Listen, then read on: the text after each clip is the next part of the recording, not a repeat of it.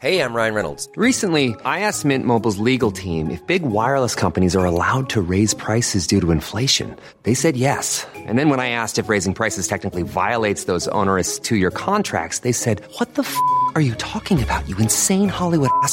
So to recap, we're cutting the price of Mint Unlimited from $30 a month to just $15 a month. Give it a try at mintmobile.com slash switch. $45 upfront for three months plus taxes and fees. Promo for new customers for limited time. Unlimited more than 40 gigabytes per month. Slows. Full terms at mintmobile.com.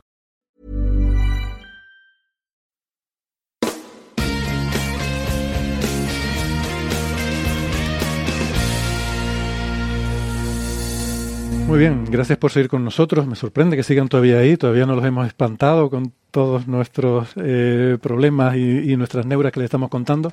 Pero bueno, así nos sentimos todos mejor también compartiendo un poco eh, las cosas que nos pasan. Bueno, eh, seguimos un poco con el tema. Eh, Ignacio, me decías que mm, querías hablar de sobre mm, hablar un poco, ¿no? Sobre el- si la sociedad moderna frente a cómo eran antes las cosas, esto eh, supone alguna diferencia en el hecho de que padezcamos más o menos estos desórdenes. Creo que es un tema interesante porque hay algo que es muy claro, una comparación que se ha utilizado incluso para atacar a los psicólogos y es que antes no hacían falta esos psicólogos porque la gente iba a confesarse a la iglesia. Esto yo lo he escuchado mil veces. Es decir, hemos cambiado el confesionario por el diván. Bueno, pues resulta que es parcialmente cierto, pero no por Oye, lo que la perdona, gente suele lo, creer. lo del diván existe porque yo pasé por unos cuantos y nadie tenía diván. Yo iba a ver Es si una cuestión muy asociada históricamente con el psicoanálisis, pero que se ha dejado de lado incluso es en el propio mito. psicoanálisis. Yo- Sí, Nada, vale. Sí, sí. No, los psicólogos no tienen divanes. No. Por eso lo dejé. Eh, eh, es- exacto. Pero simbólicamente todos entendemos qué representa. Entonces, del confesionario al diván, pues es una buena forma de entenderlo. De todos modos, lo que estoy diciendo no es por el motivo que la gente suele creer. Cuando pensamos en esto, tenemos que entender que antes, efectivamente, había un mayor porcentaje de la población que pertenecía a religiones institucionalizadas de estas grandes que tienen sus ritos semanales en los cuales se reúnen los feligreses y hablan entre ellos, comparten cosas, están en comunidad. Sabemos que participar de una comunidad es un factor protector de muchas enfermedades distintas, cardíacas entre otras, por ejemplo, es de las cosas más llamativas, pero también, por supuesto, de salud mental. Si perdemos esto, claramente vamos a tener un problema. ¿Por qué lo estamos sustituyendo? Bueno, pues por desgracia parece ser que estamos cada vez tendiendo a vidas más solitarias, vidas más aisladas, y esto evidentemente va a desatar algunos de estos problemas. Pero eso no significa que no necesitamos los psicólogos. Tenemos que pensar por qué estamos tendiendo este tipo de vidas. Independientemente de que podemos encontrar otros entornos en los que formar comunidades y tener una vida social sana, hay que comprender que lo que surge por separarnos de lo que natural o históricamente éramos no es que estemos yendo en la dirección eh, equivocada. No significa que, que de repente aparezca una enfermedad que antes no existía, que lo estemos haciendo mal. Vamos a poner un ejemplo claro, las demencias. La prevalencia de demencias ahora es muy superior que antes, porque vivimos más años, pero a nadie se le ocurre decir que igual es que tendríamos que vivir menos años. No, es que tenemos algo positivo en los cambios sociales que estamos teniendo, vivimos más años, tenemos algo negativo, que es que aparecen determinadas enfermedades asociadas, y en este nuevo escenario tenemos que intentar de nuevo reducir aquellas cosas que puedan ser negativas para nosotros. Bueno, pues con la salud mental pasa algo parecido. Si nosotros vamos a países de Aquí hay mucha confusión en cuanto a cómo decirlo, pero tercer mundo subdesarrollado, etcétera, alejamos la palabra que queramos. Evidentemente, en estos lugares tienen otra serie de preocupaciones en su día a día, como puede ser alimentarse y llegar a final de mes. Punto. Y posiblemente, de hecho esto es lo que se ve epidemiológicamente, hay no solamente menos diagnósticos, sino que se supone que un menor número de determinados trastornos mentales. Hay menos depresiones, eh, vale. ¿Significa esto que hemos tomado decisiones equivocadas y que estamos ahora en una sociedad construida de forma que vamos a peor y tenemos menos salud mental? No necesariamente. Tenemos que entender que tenemos un privilegio para cuestionarnos determinadas cosas porque los problemas más fundamentales están resueltos. Y del mismo modo que nadie dice, fíjate, en estos países no se preocupan por cuestiones como los derechos de los animales, el feminismo, la libertad sexual, no se preocupan por eso porque tienen otros problemas fundamentales más relacionados con la supervivencia inmediata. Bueno, pero es que está claro que nosotros hemos dado un paso en el buen sentido permitiéndonos eso a través de nuestros privilegios. Y con la salud mental es algo parecido. Podemos reflexionarnos qué pensamos y qué sentimos sobre algunas cosas. Y voy a poner un ejemplo. Este verano estuve en Angola y tuve la suerte de poder hablar a través de algunas entrevistas con personas que viven en comunidades tremendamente rurales comunidades no aisladas de, del mercado, porque están comunicadas, por supuesto, pero sí muy separadas, con unas dinámicas muy propias. Y era muy complicado comunicarnos con ellos, no por el idioma, porque realmente de español a portugués o incluso portugués directamente, luego añaneca, que es lo que suelen hablar allí como lengua franca, es relativamente sencillo, pero hay términos que directamente no se contemplan. Por ejemplo, ¿qué sientes cuando te llaman de determinada manera? Por el nombre de su tribu, de su comunidad, que está muy relacionado eso con una serie de estereotipos. La respuesta suele ser, bueno, me siento bien porque es lo que soy. Punto. No hay una reflexión secundaria Cuesta mucho entender conceptos como el orgullo, incluso como el poder. Suele haber que traducirlos a algo más material, a cabezas de ganado, a este tipo de situaciones. Bueno, imaginemos lo difícil que sería que con este tipo de preocupaciones y de pensamientos diarios se plantearan, oye, mi vida está llena, me siento realizado como persona. Bueno, pues tal vez no es eso en lo que se preocupan diariamente. Pero que nosotros nos preocupemos por ello no es algo malo que en nuestro caso descubramos que tenemos determinados vacíos que hay que tratar y determinadas cuestiones que nos resultan incómodas en la existencia, pues es un paso más, no digo en el progreso humano, porque eso sería una visión evolucionista de la antropología, pero sí una nueva forma de explorar lo que es ser humano, perfectamente válido. Y lo que tenemos es que intentar hacer lo mejor posible con esos privilegios que tenemos. El privilegio de preguntarnos que sentimos, tiene que ser un privilegio también de preguntarnos qué sienten otros. Y ahí ya llegamos a los derechos sociales, como decíamos. Va muy junto. Cuando hablamos de derechos humanos y cuando hablamos de salud mental, en el fondo estamos hablando de podernos preocupar por este tipo de cuestiones. Y tiene que ir junto, tiene que ir de la mano.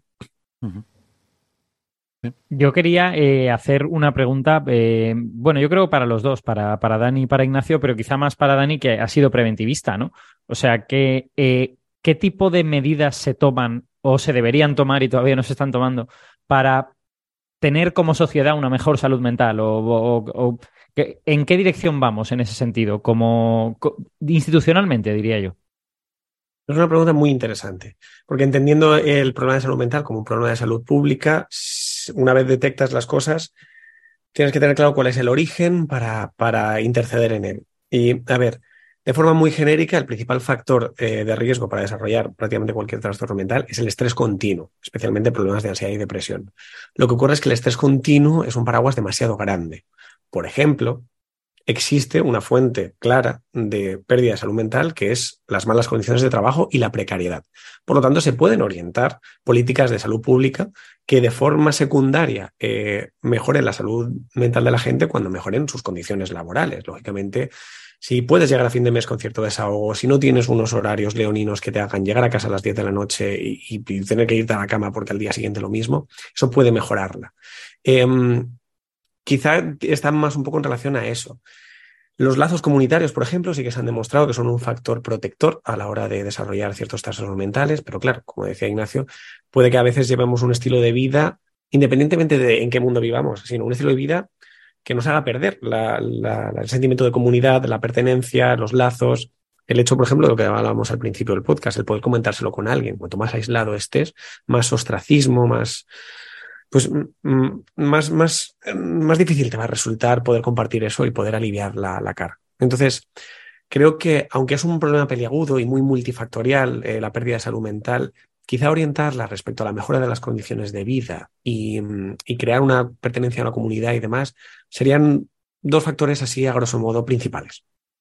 Mm. Yo tengo una pregunta también, em, y es que según he visto en las estadísticas, eh, los desórdenes más comunes eh, en Europa em, relacionados con la salud mental, los no graves, son, en, son diferentes para hombres y para mujeres. En el caso de mujeres suelen ser depresión y ansiedad, y en el caso de hombres suelen ser adicciones. Em, bueno, la, pregunta es siempre que estamos, eh, últimamente siempre nos planteamos, ¿esto tiene un origen biológico o social? ¿Ustedes qué opinan? Em. es muy complicado. Yo, lo primero es, a ver, puesto que lo más o lo más eh, frecuente es ansiedad y depresión, yo quiero romper una lanza a favor de, o bueno, o quizá criticar un poco al sistema, porque creo que se está, es genial que haya divulgación sobre salud mental, pero creo que al final toda la divulgación en redes sobre salud mental siempre es sota, caballo y rey. Siempre es depresión, ansiedad y, problemas de pareja. que eso es algo que les gusta mucho a los psicólogos de Instagram, poner infografías guays y con tipografía.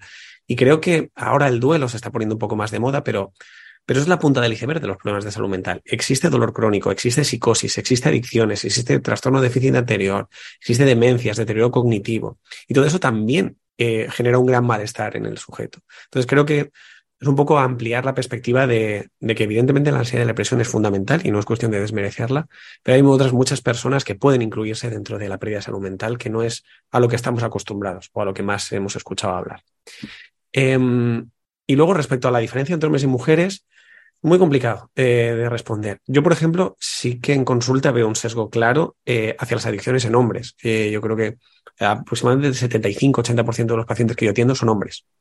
Y existe quizá una cuestión biológica, que eh, yo tampoco soy muy docto en eso, pero sí que existe claramente una concepción cultural distinta de las mujeres con problemas de adicción. Los hombres con problemas de alcoholismo suelen ser considerados de una forma más amable, los borrachines, ya está otra vez en el bar, pero una mujer con problemas de alcoholismo es, eh, se la demoniza de una manera increíble, se la estigmatiza de una forma mucho más grave. Por lo tanto, hace que lleguen menos a consulta y haga que los problemas se cronifiquen más y que se, se agraven más a la hora de otros problemas derivados médicos.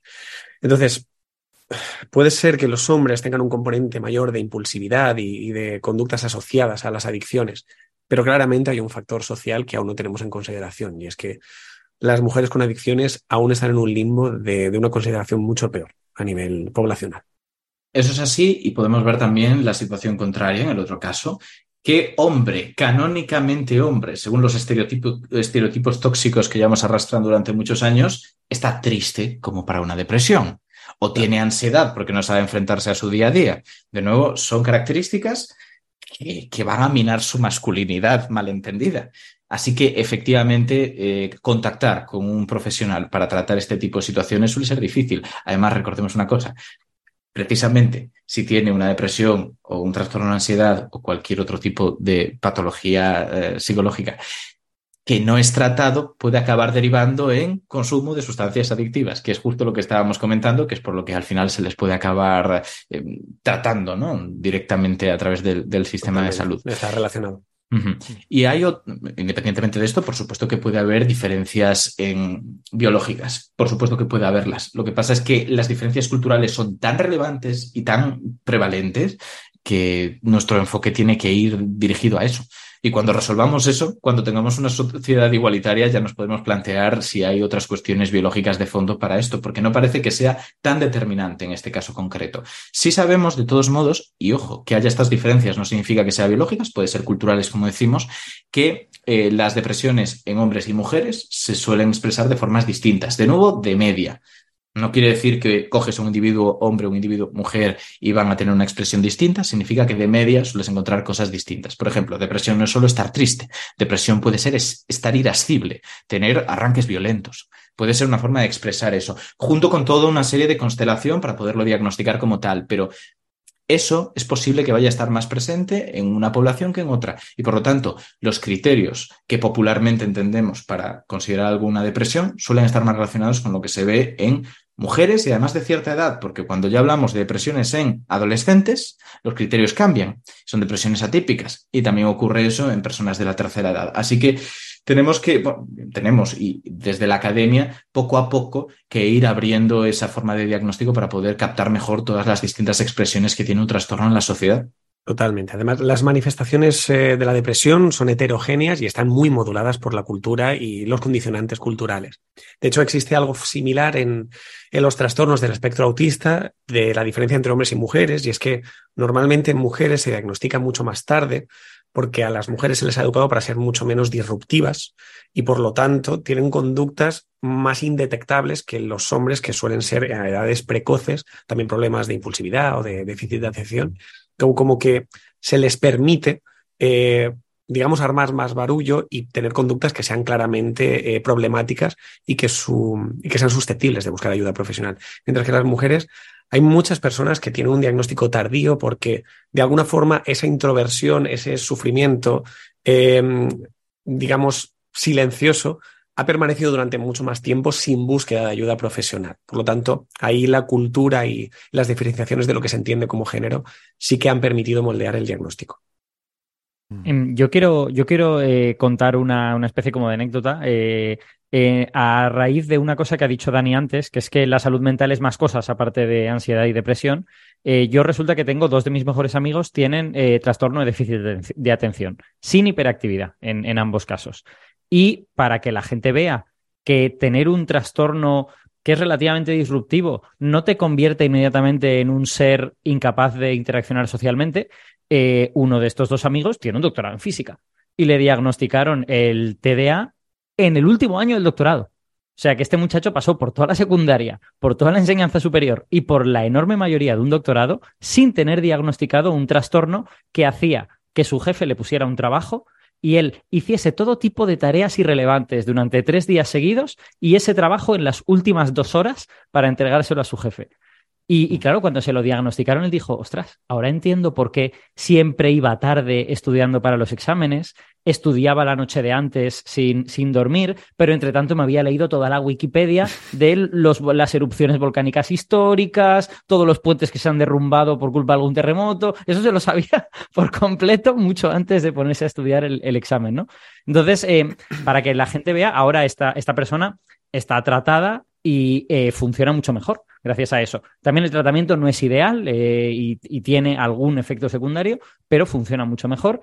Lo, lo, que quiero decir es, esta es una persona que tuvo problemas, problemas reales para, para sacarse el grado en física y el doctorado. Pero a pesar de ello, tiró para adelante y se lo sacó. Y solo cuando le diagnosticaron esto, ha tenido un aumento en su calidad de vida. O sea que, que vamos, que está muy bien que estas cosas, es que como decíamos antes, son, abarcan un rango muy grande, ¿no? Desde casos muy extremos, que realmente es muy limitante, a casos muy, muy, muy leves, casi uh -huh. indetectables, ¿no? Y yo, por ejemplo, tengo a alguien cercano en mi familia con, con un caso de, también de déficit de atención y oyendo hablar los rasgos característicos, me da por pensar que, claro, antes no se, a los niños no se les eh, testeaba, no, no, se, no se diagnosticaba mucho estas cosas, salvo que fuera algo muy obvio, pero a mí me da por pensar porque me reconozco en muchos esos rasgos, digo, seguramente yo debía tener de niño alguna muy leve, muy ligera, que probablemente no me llegó a, a, a limitar eh, mi capacidad ¿no? de, de, de, poder tener una vida normal, pero que pero, me reconocían algunos claro. de esos elementos. ¿Cuántos casos de fracaso escolar en el pasado se pueden haber atribuido a, a claramente un rasgo patológico que nadie había diagnosticado y que nadie sabía abordar? Yo pienso mucho en esa gente que no ha tenido una formación académica porque no ha podido acceder o porque directamente no era buena estudiante, sobre todo este último caso, porque no se centraba, etcétera, pero que en cambio se come los periódicos todos los días y tiene una cultura brutal. dices, ¿qué, ¿qué, está ocurriendo aquí? ¿Es posible que sea una cuestión de atención? Bueno, pues es posible que sí, es posible que no. En el tema del trastorno de déficit de atención, es muy curioso una cosa que has dicho además, Héctor, y es que puedes tener algunos rasgos durante la infancia y que luego desaparezcan por completo. O sea, esto, esto ocurre. Y hay una manera en la que tenemos que entender este trastorno, porque no se trata de una etiqueta de sí o no, como decíamos al principio, es más un gradiente, como comentaba José, y además un gradiente que tenemos que entender bajo el prisma de es desadaptativo, genera problemas realmente en tu empeño académico, en tu día a día, en tus relaciones con los demás. ¿Por qué? Porque le damos una mística por el hecho de que sea mental. Pero vamos a pensar en otra cuestión. Hay pies de todos los tipos. Podemos hacer un estudio anatómico tremendamente detallado de los pies de cada uno de los de aquí y podemos tipificarlos. Pero posiblemente el pie cabo que tiene, voy a inventármelo Alberto, y el pie cabo que tiene Dani no le repercuten igual en la vida, porque tienen unas características y ellos tienen una forma de, pues, de caminar, una serie de actividades, lo que sea, que hace que uno de los dos le genere más uñeros, más uñas encarnadas, y al otro no.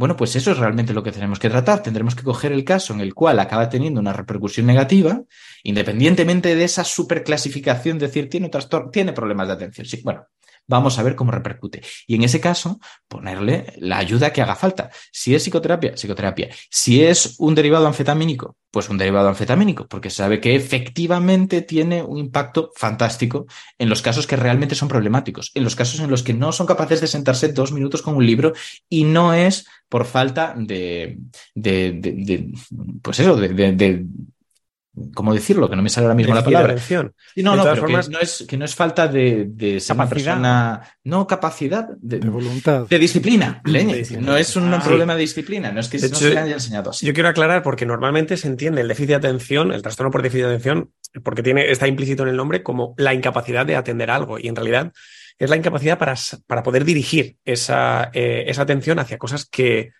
que se le requieren. Quiero decir, como ha dicho Alberto, las personas con déficit de atención pueden dirigir su atención hacia cosas que les resultan increíblemente interesantes y pasionales y aprender y memorizar muchísimo.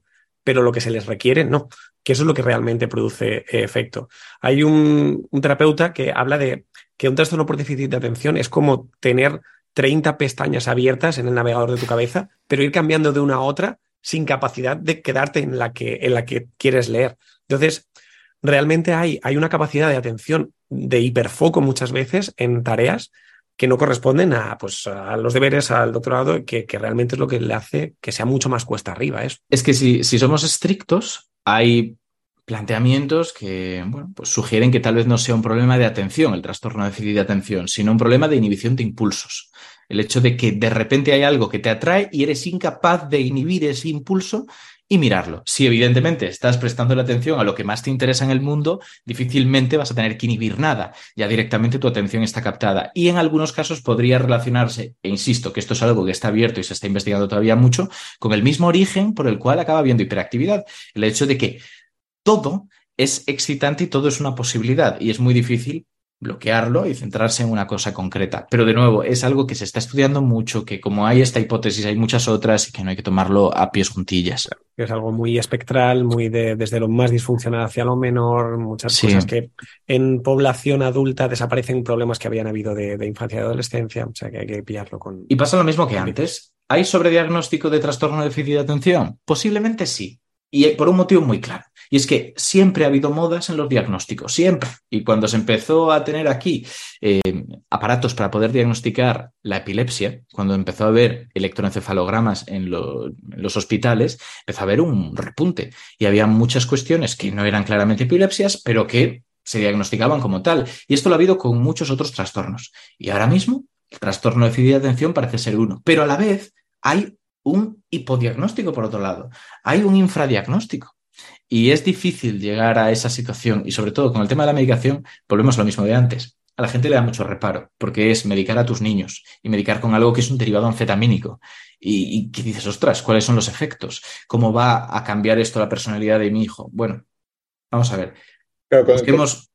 Sí, No, digo, con el sobrediagnóstico hay un problema casi de, de, de, de, eh, de- de contradicción contenida en el propio, o sea, tenemos herramientas, me refiero ahora a todo tipo de diagnóstico, no solo los psicológicos, sino los médicos. Hmm. Por ejemplo, vamos a, las mamografías, ¿no? O sea, tenemos hoy aparatos mucho más sofisticados, capaces de ver eh, ligeras deformaciones celulares eh, que antes no se veían, simplemente porque el aparato era menos, este, eh, digamos, no, no tenía la capacidad de hacerlo. Y entonces, en principio, eh, bueno, evidentemente van a aparecer mucho más diagnósticos eh, de, de cáncer de mama o de algo potencialmente peligroso, ahora porque podemos ver cosas que antes no veíamos. Ahora, al mismo tiempo, Hay, hay una diferencia entre una herramienta diagnóstica y un proceso de screening, que es un cribado. Quiero decir, una herramienta diagnóstica puede ser más o menos sensible, pero es cierto que hay ciertas eh, iniciativas de, de diagnóstico poblacional que pueden estar más o menos erradas, pero al final una herramienta diagnóstica no puede estar disociada de un proceso de valoración por un profesional, No, por de evaluación y tal. Pero es por supuesto, puse este, este ejemplo que es un proceso de screening, pero a lo que, a lo que voy es que eh, alguna vez escuché un profesional de esto contando justamente que no tenemos tampoco, cuando aparece una ligera deformación celular de las que ahora podemos ver, no hay ninguna garantía de que esa ligera deformación celular sea problemática.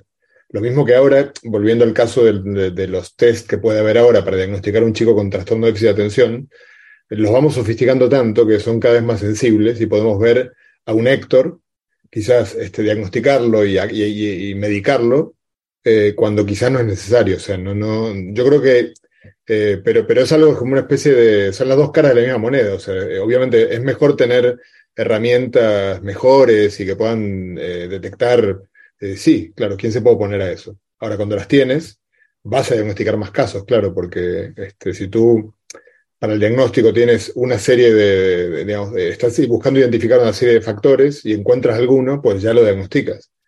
y quizás no hace falta, quizás realmente el caso es problemático. Es un poco lo que habíamos dicho antes, el caso es problemático cuando para la persona representa un problema en su vida, no tanto en términos absolutos, ¿no? Sí, pero eso tiene que estar inserto dentro de un proceso de evaluación correcto. No solo poner una etiqueta, sino, vale, ¿qué hacemos con esto? Eh, ¿Hasta qué punto es disruptivo? No todos los eh, problemas de TDAH necesitan medicación, pero sí, por ejemplo, terapia asociada. O sea, creo que también la herramienta, insisto, tiene que estar siempre dentro de un contexto profesional de evaluación correcta. Y No que estos criterios, estos criterios diagnósticos, como, como todo, van a intentar equilibrar dos cosas. Por un lado, la sensibilidad, como decías, el poder evitar que se pase por alto un caso positivo, pero también la especificidad. El evitar que des por positivo un caso que es negativo. Entonces, a medida que van equilibrándose esas dos, que es muy difícil por lo general, se llega a un diagnóstico mucho más fino. Y es lo que hay que intentar. Lo que pasa es que es muy difícil en estos casos donde son, insisto, criterios diagnósticos. No es que podamos entender una máquina, tomarle una muestra de sangre y decir, tiene esto, y son niveles que van a desencadenar tal cosa dentro de unos años. Eh, Es un poco la limitación, cuesta bastante. Creo que con los trastornos de salud mental, eh, lo digo como alguien que vivo en España, pero bueno, paso parte del tiempo y viví parte de mi vida en, en- en América, en Argentina, eh, es que esto que decía Dani es muy importante para mostrar otra di- disfuncionalidad del sistema. Es que efectivamente tú tienes que hacer una serie de, de, de, de tests, pero luego tiene que haber un profesional que tenga el tiempo para eh, valorarlos y eso normalmente no es lo mismo valorar un análisis de sangre, ¿no? que tienes numeritos que se pasan de, un, de una eh, De un de un rango. rango que es el considerado sano, que aquí, que requiere probablemente con un niño o niña que tienen un potencial diagnóstico, requiere pasarte un rato, hacerle pruebas, en fin, conocer un poquito más de la realidad. Entonces, yo creo que yo noto mucho eso en España. Hay algunos políticos que hablan mucho y para mí correctamente de, de un déficit enorme en salud mental en España, eh, porque justamente, bueno, ya recién lo mencionaba, es muy difícil conseguir una cita con un psicólogo en la salud pública, ni hablar que yo creo que debe ser muy difícil tener la atención de un profesional cuidadosa y con tiempos, salvo cuando la pague aparte, eh, para un diagnóstico de este tipo de los que estamos hablando. Claro. En Argentina, curiosamente, quizás por la por el subdesarrollo, porque ahí eh, los- el sistema es más ineficiente y menos, y menos eh, tam- tampoco hay tanto el anhelo de que lo sea, de que sea eficiente, entonces los profesionales tienen más tiempo. Este, es más habitual que un profesional se tome un buen rato y que no tengan turnos de cinco minutos entre un paciente y el siguiente. Está claro. De todas formas, eh, lógicamente un buen diagnóstico requiere un tiempo y una evaluación y una profesionalidad, pero yo aconsejo mucho a la gente evitar los profesionales que tienen una pistola de diagnósticos, que como en una etiquetadora son capaces de eh, obtener una retaíla de en dos sesiones empezar a poner a la gente como trastorno negativista desafiante, diagnóstico de hiperactividad con déficit de atención, eh, alteraciones conductuales inespecíficas. Es como, vale, pero ¿esto para qué sirve? Un diagnóstico debe servir al tratamiento y debe estar vinculado a una serie de actuaciones terapéuticas. Entonces, no se etiqueta por el hecho de etiquetar, se etiqueta porque el hecho de categorizar algo permite una terapéutica dirigida y un tratamiento mucho más específico. El diagnóstico per se puede quedar en agua de borrajas si no se acompaña de, de una serie de actuaciones eh, que son más útiles. Entonces, ese, ese es el verdadero eh, objetivo de un diagnóstico. Vale. Eh, Hay un caso, perdón, hay un caso paradigmático respecto a esto, de clasificaciones que a veces se nos va de las manos antes de poder tener una finalidad para esa clasificación, antes de poder establecer una serie de medidas para mejorar la vida de las personas que son clasificadas como tal, y son las altas capacidades. Es algo que, vale, los test de inteligencia te pueden dar determinado pues, percentil, pero ¿y qué haces con eso? Porque ahora mismo no hay establecido una serie de medidas con evidencia científica de cómo tratar este tipo de personas. Tratar no digo de solucionar problemas, digo de literalmente tratar como tratas a un humano tú a tú en el día a día. ¿Cómo puedes mm, potenciar esas cualidades? ¿Cómo puedes hacer que su educación esté más enfocada? Eh, bueno, pues sigue, sigue bastante en el aire, por desgracia. Entonces, ¿hasta qué punto tiene sentido esta clasificación? Menos. Pero en estos casos. Y, lo- y lo que, y lo que se hace es estabularlos todos juntos, porque claro, como son todos muy listos, se supone que hará, habrá alguna dinámica súper guay que hará que revolucione el mundo. Pero Con eso no- hay algo más ridículo que subirlos de curso. Pero bueno, Ya, y juntarlo con gente que en cuestión de unos meses va a tener las mismas diferencias que con la gente de su curso correspondiente. En fin, que, que estamos muy perdiditos en ese aspecto. Sí. Bueno, pues yo creo que hemos dado un repaso bastante completo. ¿Hay algo que se les quede en el tintero que quieran que quieran sacar sobre, sobre este tema? Em, Creo que sí que hay una cuestión más, y es que mm, hay mucha gente que habla del mercado de la salud mental. Mucha gente que dice que todo esto es una moda porque lo que necesitamos es tener una sociedad enferma, tipificarlo de alguna manera, atarlos a los divanes que ya no son divanes y punto. Es una visión muy conspiranoica. Es realmente creer que hay personas dirigiendo que tienen la cabeza, la sangre fría y la capacidad de predicción como para orientar a una sociedad en esta dirección. Eh, no, no tiene ningún sentido las cosas funcionan de una manera muchísimo más amateur. Sería, a la gente le sorprendería ver cómo funcionan las grandes empresas desde dentro, las grandes empresas de comunicación a las que tanto se asocia el intento de manipular a, las masas. pues, por lo general suele ser descuidos y simplemente sesgo de no hablar de determinadas cosas por motivos de, patrocinios. Punto. No hay más. Bueno, el principio de no, no atribuyas a la maldad lo que puede ser explicado por la ignorancia. Exacto. Entonces, no hay ninguna necesidad de verdad por parte del gobierno de tenernos enfermos por un motivo muy sencillo, y es que es más barato tenernos sanos. Lo que tienen que entender es que hay una forma mejor de tenernos sanos que invertir en tratamientos y es invertir en prevención. Punto. Y se acabó. Y eso es lo más barato y es lo que le conviene a todos, porque ese dinero se podría gastar en otras cosas, incluso en sus propios bolsillos. Así que... me, ha encantado, me ha encantado el comentario que ha hecho Ignacio, que es un comentario que, en, el que me siento muy identificado, porque como los dos hemos trabajado en medios de comunicación, creo que lo mejor para que a uno se le quiten las paranoias de los medios de comunicación tratan de manipularnos es trabajar en uno de ellos y ver, y ver cómo son las cosas por dentro. Y entonces te darás cuenta de, pues, bueno, en fin, no, no, no, termino esta frase. Te darás cuenta de que no, esas grandes eh, fabulaciones no están en acción en las, en las redacciones. De verdad que es impresionante. Y estoy hablando de periódicos, estoy hablando de radios, estoy hablando de televisiones. Son pollos sin cabeza en muchísimos aspectos. Sobreviven como aquel que da un traspiés e intenta correr más rápido hacia adelante para no caerse. así es como funcionan los grandes medios en nuestro país. Y normalmente con unos presupuestos ridículamente bajos. No están para hacer cónclaves en los cuales decidir cuál va a ser el futuro de la opinión mediática. Claro, pero vosotros trabajáis en medio, así que... claro. Bueno, yo te diría, yo te diré que si me pagan por decir esto, desde luego me están pagando poco. A mí, a mí, yo la anécdota más graciosa, eh, y ya termino porque encima esto es off topic, la anécdota más graciosa que me ha pasado en ese sentido es, creo que todos estamos hartos de que en los medios de comunicación estén todo el rato con la brega política, que si Sánchez ha dicho esto, Fijo ha dicho esto otro, Pablo Iglesias ha mirado mal a no sé quién, no sé cuánto, no sé más. Todos estamos un poco hartos y nos quejamos en las redes sociales. Bueno, pues vas a las, eh, a la emisora y después de hablar durante 20 minutos de todos esos asuntos, sale el periodista y dice, qué coñazo, de verdad, es insoportable esta cosa que contamos en la radio. Y yo de verdad que un día, cándidamente, fui y le dije, ¿y por qué lo cuentas? ¿Por qué no hablas de otra cosa? Porque nos obligan los poderes fácticos. No, porque creen que si no lo dan ellos van a ser los únicos que no hablen de ese tema. Funciona mucho por el fear of missing out, que se dice ahora, ¿no? El FOMO. El hecho de tienes que estar en la salsa si no estás en la salsa no eres nadie. Mm. Y existen una serie de prejuicios, están autoconvencidos de que lo que la peta es hablar de esas cosas, a pesar de que a ellos les parece una mierda, de que en redes sociales reciben un feedback completamente negativo, pero hay un autoconvencimiento de que eso es de lo que hay que hablar realmente. Eso es así. Y una cosa que me he dado cuenta, decías, ¿nos queda algo en el tintero? Sí, nos queda una cosa que es el tema de los tratamientos antidepresivos, porque creo que es algo muy llamativo, es algo que siempre que se habla de salud mental conviene recordar, y es que hay mucha crítica desde dentro de la propia academia a los tratamientos antidepresivos, a los inhibidores de la recaptación de serotonina por varios motivos. Vamos a intentarlos explicar poco a poco, pero bueno, tampoco nos podemos pausar demasiado. Ocurre lo siguiente. Históricamente surgió una hipótesis que decía que las depresiones venían por un déficit de serotonina en nuestros sinapsis, en la conexión que hay entre nuestras neuronas. Es un mensajero, una sustancia química que va de neurona a neurona y activa la siguiente. Permite la correcta activación de las redes que forman nuestro cerebro. ¿Vale? La cosa es que esta hipótesis está totalmente descartada. Sabemos que no es así. Y por lo tanto, hay muchos psicólogos que dicen, dar tratamientos que aumentan la cantidad de serotonina en tus sinapsis neuronales no tendría que funcionar para corregir tu depresión porque no es el origen de la depresión. Y estamos de acuerdo en que no es el origen, pero volvemos a lo de la muleta.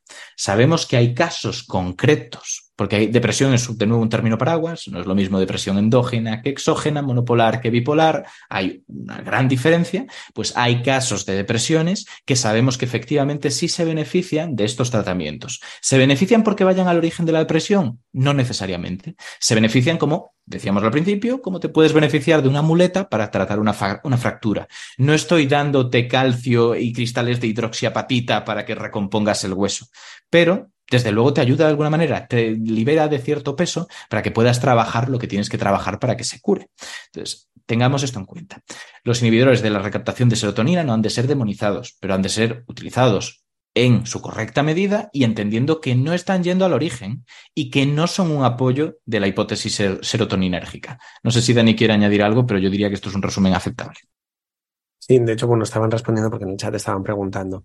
De hecho, la hipótesis monoaminérgica se queda corta, pero se establece de todos los eh, neurotransmisores una hipótesis pluriaminérgica eh, que realmente es la que funciona. Y de hecho, un inhibidor de la recaptación de serotonina es un fármaco que en muchas, en muchas depresiones se queda corto. Utilizamos fármacos duales que tienen otros neurotransmisores de los que tocan y se está experimentando con nuevos fármacos antidepresivos que no dejan de ser otras moléculas que eh, interaccionan con las rutas metabólicas de los neurotransmisores que se están demostrando que son efectivos, no solo a nivel de la psicodelia, que esto ya es para otro podcast, el tema del de, silocibes, la esquetamina, derivado de la ketamina. Quiero decir, existen nuevas terapias y nuevas líneas basadas también en refinar eh, los mecanismos a través de la mejora de nuestros conocimientos. O sea que verdaderamente sigue habiendo tratamientos disponibles lo que ocurre es que siempre ah, hay que seleccionar bien a los pacientes que se puedan beneficiar de ellos, porque esto es como dar un antibiótico ante una infección viral. Pues claro que no va a hacer nada, pero es que hay que afinar. Y volvemos a lo mismo. A veces, fíjate que hay veces que se dan antibióticos para una infección micótica, que no debería ser lo que mejor funciona, pero porque sabes que hay sobreinfecciones. Sabemos que el hongo daña tus barreras mecánicas contra infecciones y acaba sobreinfectándote una bacteria. Entonces, al final es importante ese tratamiento a través de varios frentes para poder cubrir los posibles eh, pues, desarrollos de, tu patología. Y de nuevo, insistimos, acompañado del correcto tratamiento psicoterapéutico, que por lo general será tratamiento eh, cognitivo-conductual. Entonces, tengamos esto en cuenta, no estamos dándole la espalda a esa parte, ni muchísimo menos. Tiene que ir de la mano. Y aprovecho para volver a recordar que si a la gente le interesa esto, de verdad que el proyecto que hacemos en Mentescopia intenta ser una especie de pequeña enciclopedia asequible para todos de distintos trastornos mentales, hablando con expertos, para que normalicemos y entendamos qué es lo que realmente ocurre. Llevamos dos temporadas, 20 episodios en total, y la próxima, que saldrá dentro de unos meses, que por cierto tiene todo esto implicaciones de la CECI, de, instituciones relacionadas con la salud mental, pues la próxima que saldrá en unos meses va a tener un enfoque distinto. En vez de entrevistas, haremos algo especial. Así que si a la gente le interesa la salud mental, les recomiendo que se pase por allí. Bueno, muy bien. Pues nada, yo me siento mucho mejor después de haber estado hablando ¿eh? de todos estos temas y compartiendo experiencias. No sé, ustedes, eh, Alberto. Llevamos eh, tiempo hablando, ¿no? De hacer un, programa así. Así que. Sí, exacto. A mí, a mí me apetecía eh, hablar de esto y, no sé si en cierta manera para mí ha sido una salida del armario, entre comillas, el, contar esto en público en Coffee Break. bueno, en realidad lo había mencionado de, de pasada otras veces, pero, pero tenía la sensación de que es necesario, eh, por el momento histórico en el que estamos, normalizar el hablar de esto y que, eh, bueno, ya que yo tengo cosas que decir, pues, pues, eh, pues las digo, ¿no? Y de alguna forma aporto mi granito de arena a normalizar hablar de esto. Muy bien, pues suscribo plenamente. Ignacio, Dani, muchas gracias. Eh, perdón por el atraco, habíamos quedado en hablar durante una horita y nos hemos extendido.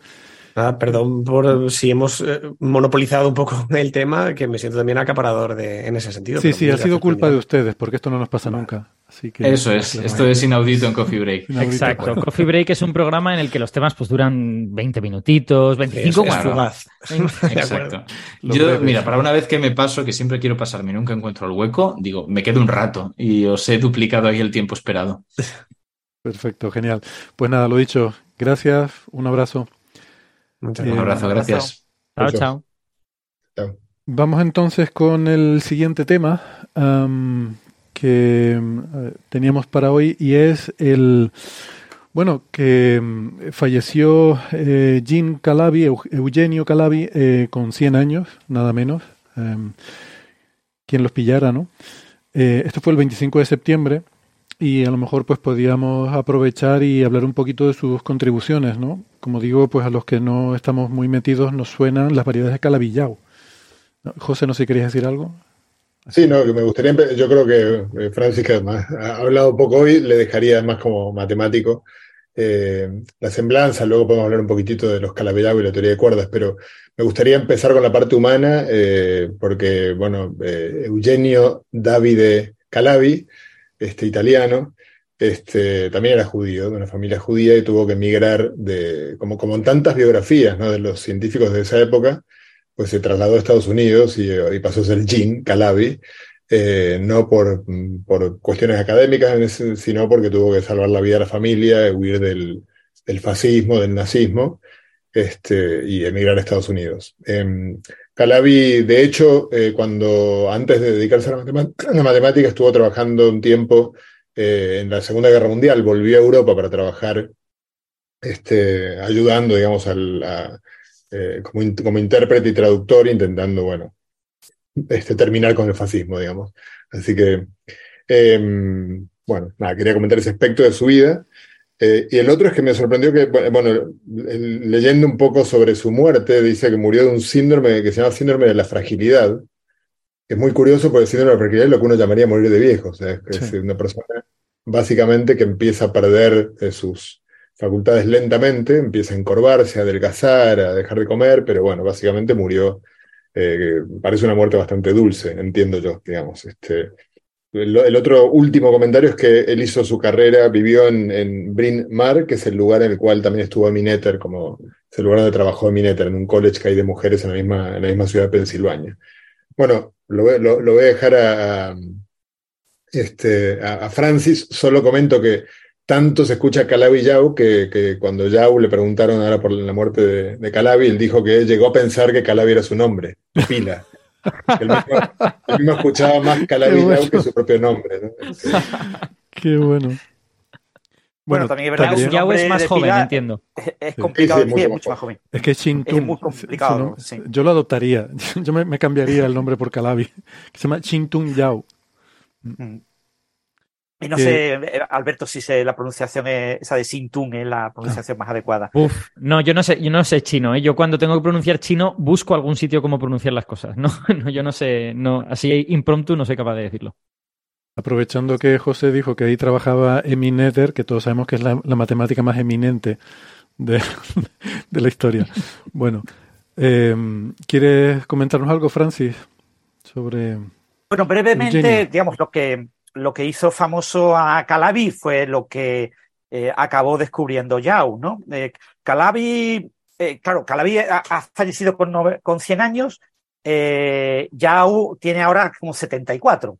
Me acabo de consultar en Wikipedia. Es decir, es una persona, digamos, de otra generación, de casi dos generaciones más tarde, ¿no? Hmm. El, gran resultado de Calabi, Calabi ha hecho muchos resultados, digamos, de carácter menor, ¿no? Pero su gran resultado fue una conjetura eh, una cuestión que, eh, era importante en el, desarrollo de la geometría diferencial. ¿no? Cuando uno eh, empieza a formalizar matemáticamente el concepto de hipersuperficie, ¿no? el, concepto de una superficie en muchas dimensiones, uno, claro, el, padre de todas estas ideas a principios del siglo XIX, pues Gauss y compañía, y el gran motor de, toda la gran revolución, eh, Riemann con la geometría riemanniana, ¿no? que eso es lo que da punto de partida a principios del siglo XX para el desarrollo de la teoría de la relatividad general, y eso convierte a la geometría diferencial en un objeto que hay que estudiar desde un punto de vista matemático. Pero tanto las ideas de Gauss como las ideas de Riemann, eh, que sabemos que son muy útiles en la práctica y es un lenguaje muy útil, son ideas que desde el punto de vista estrictamente eh, matemático no son ideas rigurosas. ¿vale? No, no es lo que llamamos una matemática eh, buena, CETEN, ¿eh? sino que son ideas que están en una fase más o menos formal, pero claro, entonces todos los conceptos básicos de la geometría diferencial tenían palabras que eran palabras como muy intuitivas, ¿no? Cosas como transporte paralelo, eh, después llegaba Bail y, hablaba de conexión y había como una cantidad de palabras que, eh, los relativistas, por ejemplo, los, uno lee los libros de Einstein de, y la parte de geometría, te hablan de un lenguaje casi que parece casi religioso, porque te van contando una serie de cosas que tú tratas de imaginar y no te das cuenta. Esto no, no, no lo puedo imaginar. La palabra no corresponde a lo que aparentemente va el dibujo, ¿no? Es decir, todo esto requería formalizar eh, todo este lenguaje y redefinir todo el lenguaje. Y eso se hizo en la década de los 30. Y ahí cuando nace realmente la geometría diferencial, entonces se empieza a definir claramente pues, conceptos tan importantes como el concepto de carta eh, en lugar del sistema de coordenadas. Entonces dices, va, solo cambiar el nombre. No, no es cambiar el nombre, es dar una definición perfectamente rigurosa y unos objetos abstractos muy bien definidos que son los que dan entidad a ese objeto que es una geometría, ¿no? Entonces, eh, en todo ese desarrollo eh, se observa que esos conceptos que describen muy bien eh, geometrías, hipersuperficies, cuyas coordenadas son las coordenadas que tenemos en la cabeza, que son números reales, de manera natural, ese lenguaje se extiende prácticamente directamente, sin esfuerzo, a variable compleja, a que las coordenadas sean magnitudes complejas. Entonces claro, uno, uno que mm, eh, piensa en, superficies y en hipersuperficies dice, ¿para qué? ¿Para qué meter variable compleja? Pero la variable compleja te da una cantidad enorme de herramientas, porque casi todo lo que es el cálculo que hemos aprendido en, los primeros cursos de cálculo en la universidad o en, educación secundaria, eh, y que se basa en la variable real, tiene el problema de que en variable real todo es extremadamente exótico. Es decir, lo que nos enseñan son los casos triviales, en lo que todo es trivial, básicamente todos son polinomios, nos enseñan a jugar con polinomios y a calcular derivadas e integrales de polinomios. Y las funciones trigonométricas en realidad son polinomios trigonométricos. Y todo se reduce básicamente a un lenguaje extremadamente sencillo. Pero cuando uno va un poquito más allá y se preocupa por convergencias de series infinitas de polinomios o de trigonométricas, se encuentra con el mundo de los grandes monstruos que se descubrieron a finales del siglo XIX. Y pues todos esos monstruos desaparecen casi de forma mágica en variable compleja. En variable compleja todo es extremadamente sencillo. Fue uno de los, de los grandes descubrimientos de la época de, principios del siglo XIX y no se entendía muy bien por qué, y quizás todavía no lo entendemos, pero eh, en variable compleja todos esos problemas se diluyen, se suavizan y todo es mucho más natural. Entonces, cuando uno tenía ya un formalismo matemático riguroso, que era el concepto de variedad, Variedad es un término técnico para hablar de hipersuperficie. Y e, considerar variedades en variable compleja, donde las coordenadas son números complejos, es extremadamente natural porque te simplifica infinidad de problemas. Y todo se queda como súper plano y súper maravilloso. ¿no? Tienes un, mar embravecido eh, justo ahí en Cabo Verde y cuando metes la variable compleja te encuentras pues en un mar mucho más tranquilo, un mar de interior que parece un lago, ¿no? Y claro, eso facilita muchos problemas, pero también conlleva nuevos resultados que ignoramos. Es decir, ciertos resultados clásicos, que eran los resultados que estaban guiando el desarrollo de este formalismo matemático, eh, ya no está tan claro que en variable compleja sean verdad. Entonces, eh, surge la posibilidad de que haya algo más. El caso eh, concreto de, Calabi es el caso de lo que definimos como curvatura plana, como curvatura cero. En geometría riemanniana yo tengo una serie de objetos que describen la geometría, que en grosso modo es hacer un desarrollo de Taylor, hacer un desarrollo en polinomios de eh, la superficie localmente. Lo que pasa es que, claro, como son superficies de muchas dimensiones, pues tengo que trabajar con tensores, ¿no? los vectores y las matrices se me quedan cortos y rápidamente los puntos ya son vectores, las derivadas pues son matrices y, las segundas derivadas que me van a dar la curvatura, la segunda derivada va a decir en una parábola, si la, si la, parábola se abre hacia arriba o se abre hacia abajo, ¿no? Si la curvatura es positiva o negativa, si es cóncava o convexa, la curvatura me requiere ya un tensor.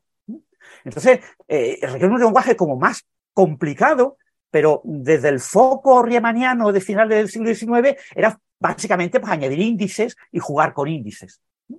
Pero, eh, claro, para la curvatura, el, objeto clave que me define eh, la curvatura en una hipersuperficie es como, eh, digamos, qué mm, ángulo relativo tienen dos planos. Entonces, dos planos, requiero dos coordenadas por plano, luego necesito un tensor que me tenga cuatro índices, ¿no? Necesito una magnitud que sea como una matriz, como una tabla, pero con cuatridimensional. Ese es un objeto difícil de, de jugar con él, y entonces se juega con objetos promedio.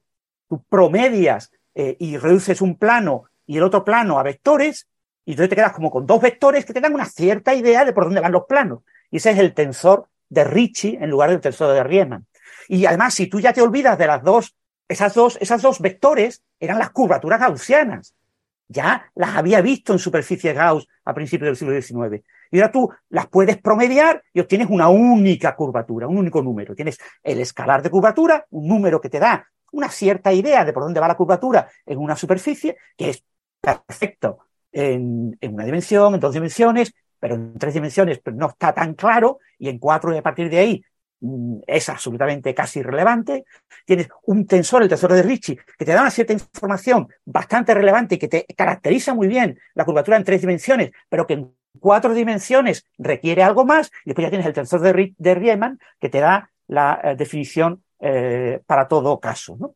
Entonces, uno que se plantea, uno se plantea el estudiar cuáles son las superficies planas, las que tienen curvatura cero. Pero curvatura cero en qué sentido? En el sentido de que el escalar de curvatura sea cero, eso te da trivialmente por los planos. Pero puedes poner que sea el tensor de Ricci el que sea cero. Y lo más curioso y sorprendente es que esa es la idea básica por la que Einstein desarrolla sus ecuaciones. Él dice, en la teoría newtoniana el potencial gravitacional eh, básicamente está descrito por una ecuación de, segundo orden, una ecuación de campo, pues yo quiero buscar una ecuación de campo parecida que involucre información de curvatura y de manera muy natural para un espacio-tiempo vacío es poner el tensor de Ricci igual a cero. Entonces, eh, la idea eh, en la década de los 30 era, en variable compleja, hacer que ese tensor de Ricci igual a cero, ¿qué, qué tipo de variedades me permiten que ese tipo de curvatura, la del tensor de Ricci igual a cero, eh, ¿qué, tipo o sea, ¿cómo son esas variedades que tienen esa curvatura cero? Es decir, esas variedades que son planas. Pero no es el espacio-tiempo plano. Hay mucha más libertad en esas variedades. ¿no? Entonces lo que conjeturó Calabi eh, tuvo una intuición de que ahí había algo más. Es decir, que las variedades de curvatura cero, el tensor de Ricci cero, por ejemplo, es la solución de agujero negro de Schwarzschild es una solución de la ecuación tensor de Ricci igual a cero. Es decir, pero bueno, el espacio-tiempo es, entre comillas, aplanable. Vale, sí, es verdad, tiene una singularidad, pero yo quito la singularidad de mi sistema de coordenadas y considero que eso no está dentro de la variedad y puedo, entre comillas, aplanar ese espacio, ¿no? No, no es algo tan bárbaro. Pero pueden ocurrir en eh, variedades que tengan coordenadas complejas, eh, soluciones realmente no triviales de eh, la ecuación de tener curvatura de Ricci igual a cero. Y eso lo planteó Calabi porque intuyó, este tipo de cosas no se proponen eh, por proponer, sino se proponen después de haber hecho una exploración y en su exploración vio que había mm, indicios de que podían existir esas variedades, ¿no? Variedades realmente muy complicadas que por, por estar en variable compleja por lo tanto, por tener un número par de dimensiones, cuando las transformamos, las vemos desde la variable real, ¿eh? una variable compleja tiene parte real y parte imaginaria, eh, son dos dimensiones. Entonces, eh, por ejemplo, un espacio de seis dimensiones, en variable compleja tiene tres. Pues existen soluciones de ese espacio tridimensional en variable compleja claramente no triviales, y eso es lo que nos plantea el, claro, ellos buscaban básicamente variedades compactas, etcétera, una serie de condiciones matemáticas. Y, se plantea esa conjetura. Y esa conjetura es una conjetura que no es nada fácil de, eh, demostrar. La conjetura se propuso en el 57. Y lo que pasa con las conjeturas en matemáticas es que si la conjetura, mm, por lo que sea, pues eh, se ha propuesto sin mm, relativamente eh, eh, poca evidencia, pues muchas veces pues eh, acaba siendo fácilmente resuelta por alguien. Pero cuando hay bastante evidencia a favor de la conjetura, a veces es muy difícil. ¿eh? la persona que propone la conjetura la propone después de haber trabajado durante muchos años y claro, ese trabajo implica que no es nada fácil resolver la conjetura. Entonces, suele ser raro que se resuelvan estas conjeturas. Y esta conjetura la demostró Yao. Y la demostró Yao en el 77 y recibió la medalla Fields en el 82 por esta conjetura.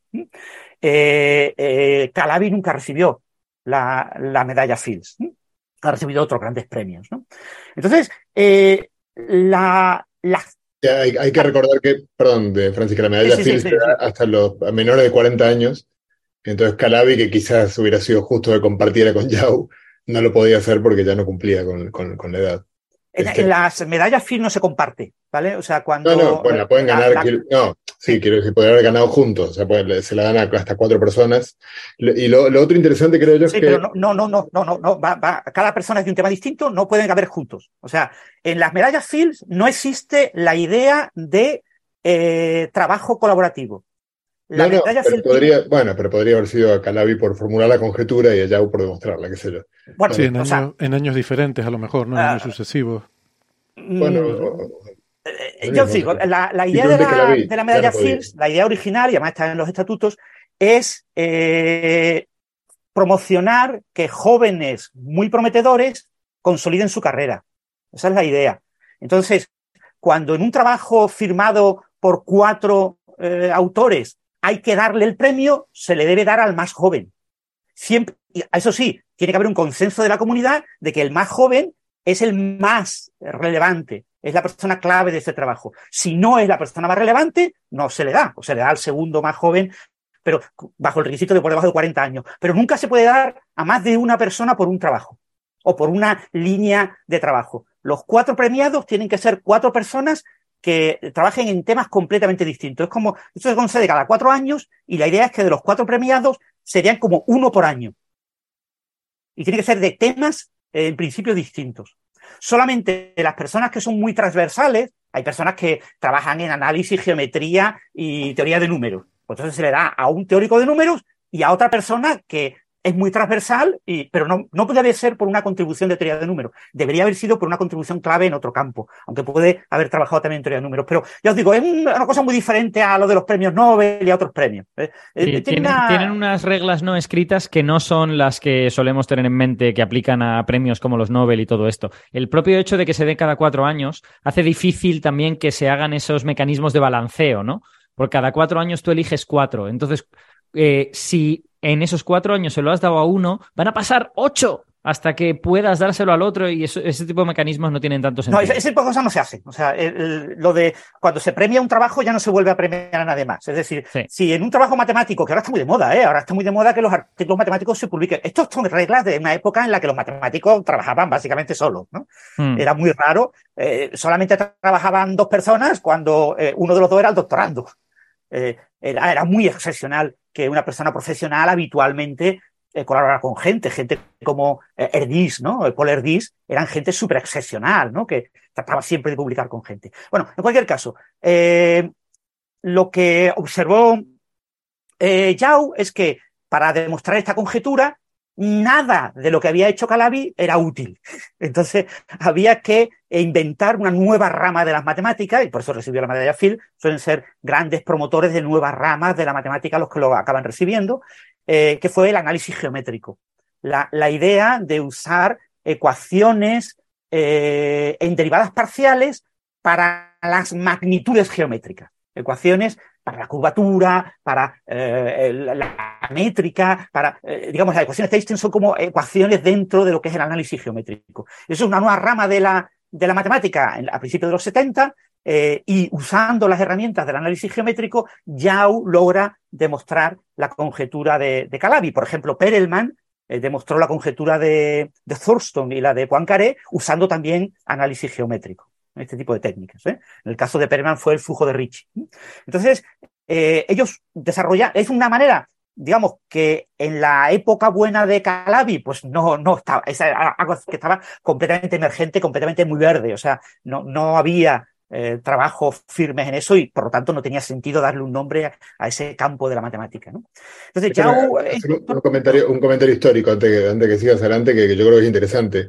Yao eh, empezó a trabajar en la, en, en la conjetura de Calabi en el año 70 y lo hizo convencido de que era falsa. Entonces se puso a, a buscar contraejemplos que mostraran que la conjetura era falsa, armó varios contraejemplos y los presentó en una conferencia en el 73 que en la que estaba Calabi presente.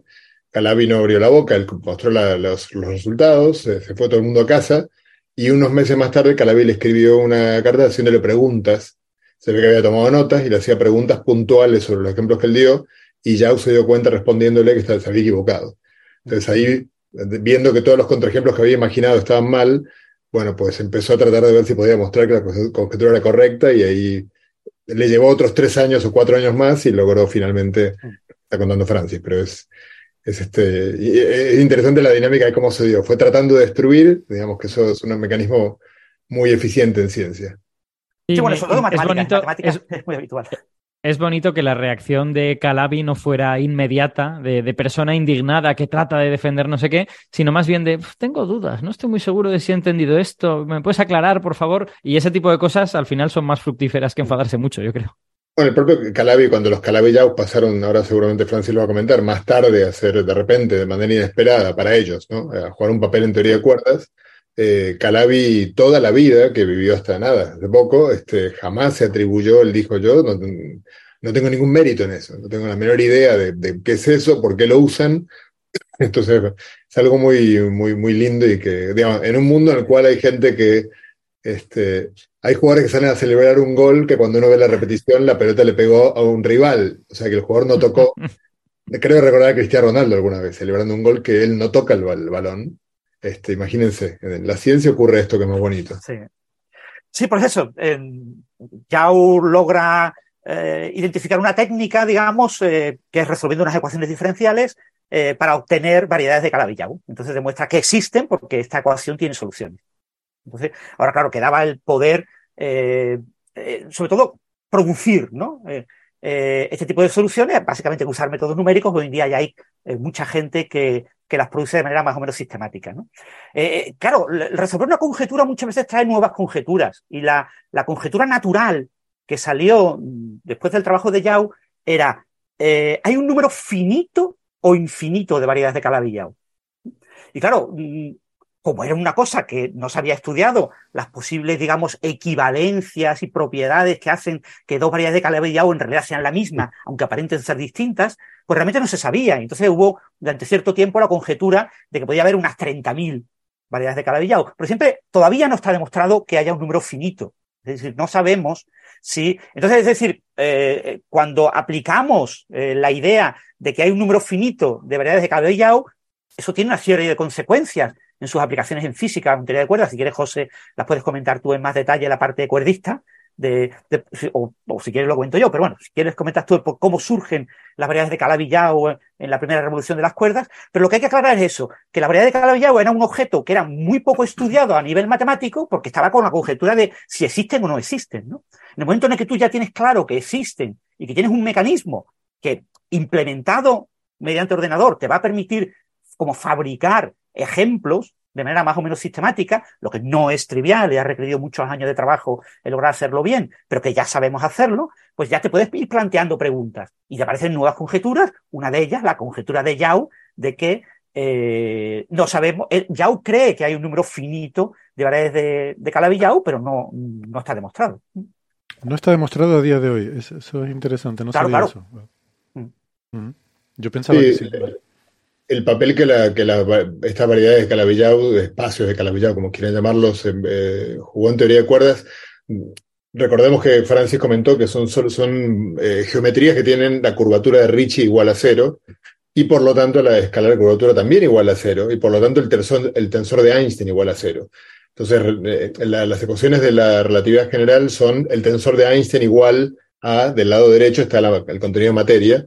Entonces, en lugares donde no hay materia, eh, tener algo que automáticamente es cero este, es una solución automática a las ecuaciones de Einstein. ¿no? Eh, la teoría de cuerdas predice las ecuaciones de Einstein como primera corrección, digamos, o sea, predice las ecuaciones de Einstein y luego correcciones. Todas las correcciones, de todos modos, si uno tiene Ricci, escala de curvatura igual a cero, eh, bueno, no, eso no, iba a decir algo que no es correcto, pero bueno, las ecuaciones de Einstein son la primera predicción de la teoría de cuerdas. Eh, y por lo tanto, tener, tener una solución automática como la variedad de Calabi-Yau en principio es algo que tiene interés, pero el interés aumenta cuando uno estudia otras propiedades de la variedad de Calabi-Yau, que es que, eh, ahora voy a tener que hacer, un, déjame ver cómo, cuento esto, que es un poco más, más duro. La teoría de cuerdas necesita algo llamado supersimetría. La supersimetría es una eh, simetría entre fermiones y bosones, hemos hablado en el podcast seguro en muchas ocasiones, pero la teoría de cuerdas lo necesita de manera eh, clave para que tenga sentido la teoría y predice en 10 predice 10 dimensiones espaciales y un número de simetrías en 10 dimensiones espaciales que es, eh, desde el punto de vista de las cuatro dimensiones en las cuales, macroscópicas en las cuales parecemos vivir, es muy grande. Predice... Eh, José, José, nueve más una, nueve espaciales y una temporal en esas ah, diez. Sí, sí, sí. ¿Pero qué dije? ¿Diez, espacios temporales? Dijiste diez espaciales y el, sí, bueno, dicho diez dije espaciales, vale. Sí, por no decir espacio-temporales, por pereza, pero sí, me refiero a espacio-temporales. de hecho, tampoco está, claro si es 9 más 1 o 5 más 5, pero bueno, solo sabemos que hay soluciones estables cuando el espacio-tiempo tiene 9 más 1 dimensiones. Entonces, bueno, surge la idea de que 6 de las dimensiones tienen que estar compactificadas, y claro, resulta que están estos tipos que probaron que existen variedades compactas de 6 dimensiones con curvatura cero, por lo tanto, solución automática a las ecuaciones de Einstein, y que además tiene una particularidad, y es que cuando uno quiere buscar, eh, si, uno, si uno toma cuatro dimensiones espaciotemporales, por ejemplo, planas, o sea, un espacio, un universo vacío. Alguna vez dije en el podcast que a los físicos teóricos nos gusta arrancar así. Vaciamos el universo y luego empezamos a poner cosas. Bueno, lo vuelvo a repetir. Imaginemos un universo vacío. Tengo cuatro dimensiones espaciotemporales planas. Y luego las seis restantes eh, pueden ser este espacio de Calabi-Yau compacto, que en particular lo que hace, perdón, eh, lo que permite es que en las cuatro dimensiones espaciotemporales planas, el número de supersimetrías sea el máximo compatible con el experimento. Eh, digamos, hoy en día la, física de partículas nos dice que aparentemente no hay ninguna supersimetría, pero digamos que, eh, bueno, hasta hace poco teníamos la expectativa, y todavía creo que se puede defender un poquito, que podría llegar a ver el número mínimo de supersimetrías que uno puede mostrar que el modelo estándar eh, puede admitir, o sea, solemos llamar en física n igual a 1 al mínimo y luego se puede subir hasta n igual a 8, digamos. Bueno, pues n igual a 1 supersimetrías, que sería el, el único compatible, la única cantidad de supersimetría compatible con el mundo real que vemos a nuestro alrededor, necesita que el espacio este seis-dimensional de Calabi-Yau tenga una propiedad que tiene el espacio de Calabi-Yau y solo el espacio de Calabi-Yau. Entonces, estas variedades no solo, tienen, vienen a resolver al mismo tiempo varios problemas. ¿Qué hago con las seis dimensiones que me sobran? Pueden ser compactas, Calabi lo conjeturó, ya lo demostró. Hay variedades compactas seis dimensionales que pueden ser pequeñitas, de modo tal que no las hemos visto todavía.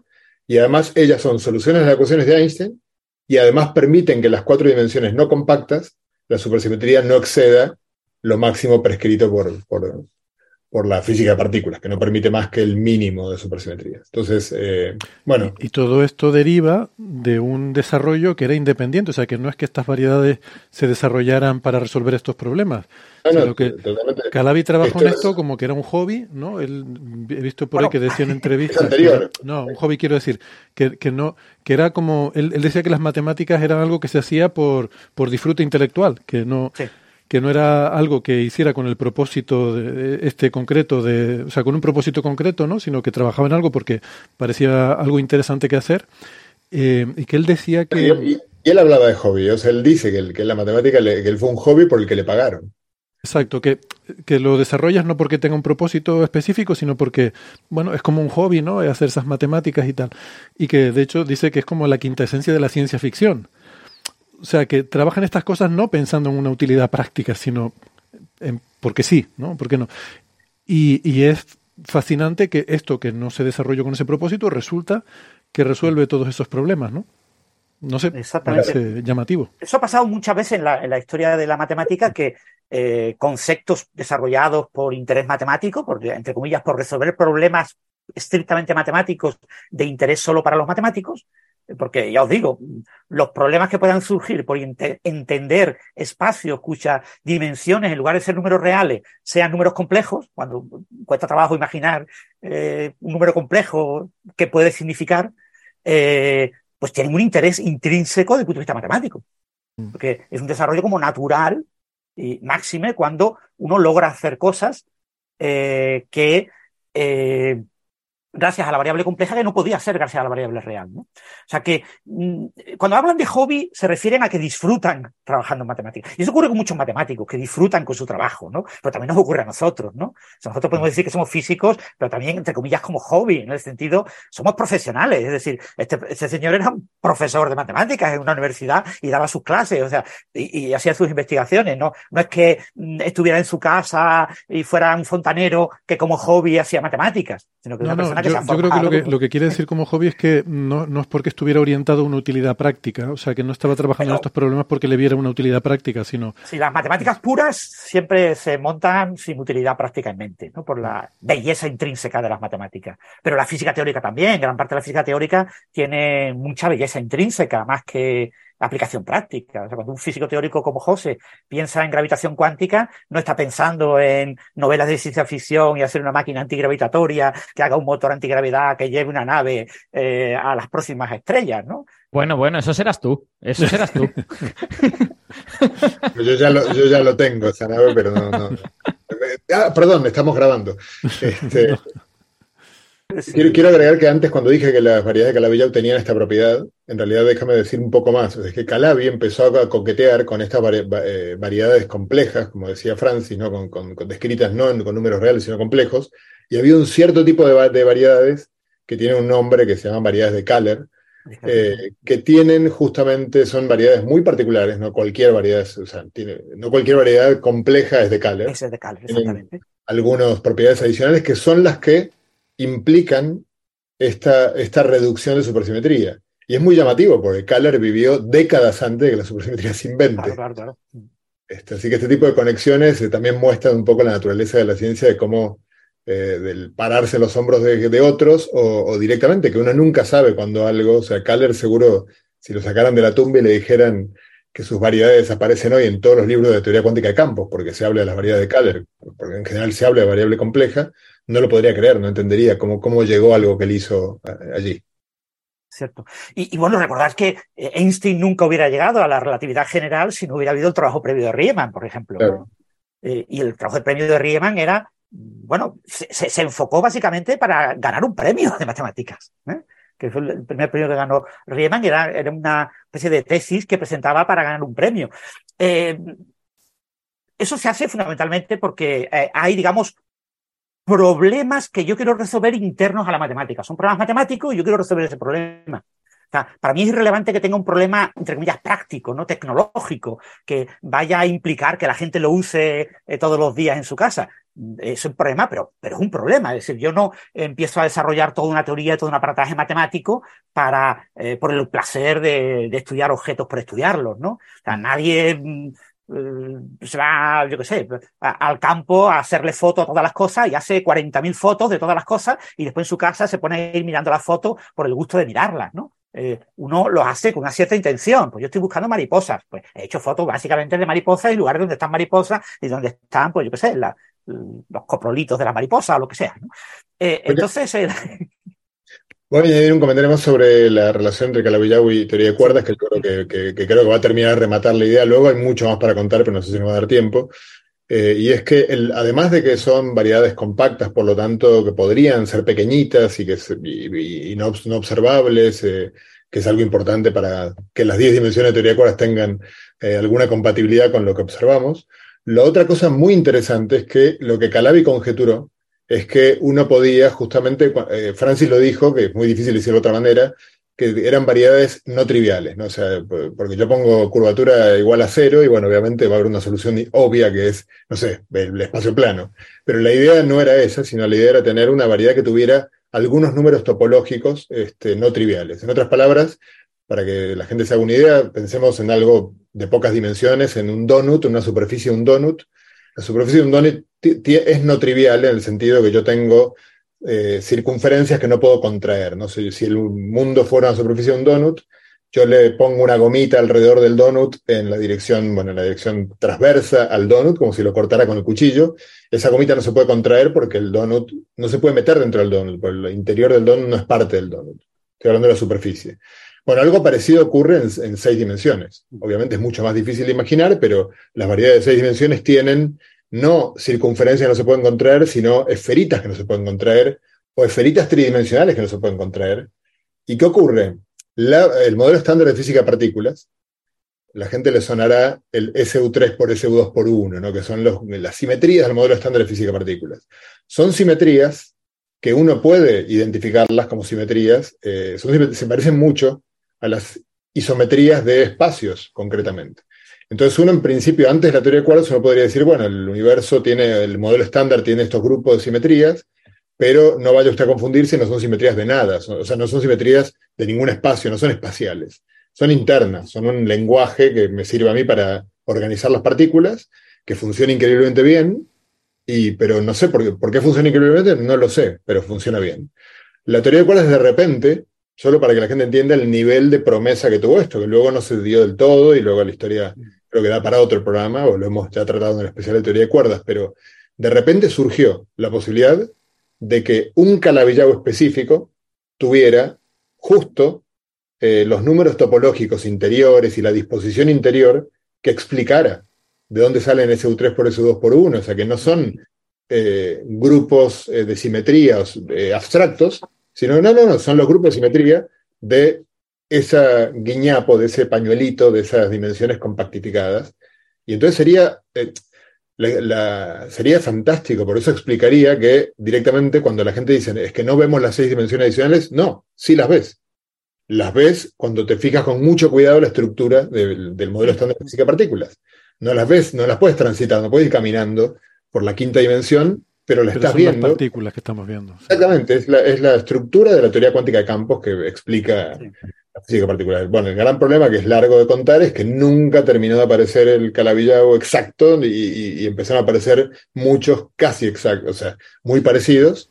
Y entonces en algún momento cambió, bueno, durante toda mi etapa doctoral y durante 20 años, diría yo, el gran paradigma era a ver quién encuentra el, el que sea el de este universo y luego ya explicaremos por qué, pero digamos, dándole una unicidad. Ojalá, o sea, a ver la expectativa, muy ingenua, creo yo, era, pero bueno, en el momento entiendo que, era muy seductora, era que haya un motivo por el cual hay un único calabillao de los, de los, en esa época, decenas de miles, hoy, no sé, no, puedo ni nombrar el número, pero 10 a la 500 más o menos, pero bueno, que hubiera algún motivo por el cual hay un calabillao que emerge como, singular y que ese calabillao fuera justo. Entonces uno diría, claro, ya está. Eso, por eso estaba esta expectativa de la teoría del todo y que, que era muy, muy ingenua. Lo que ha ocurrido eh, no, no, fue eso.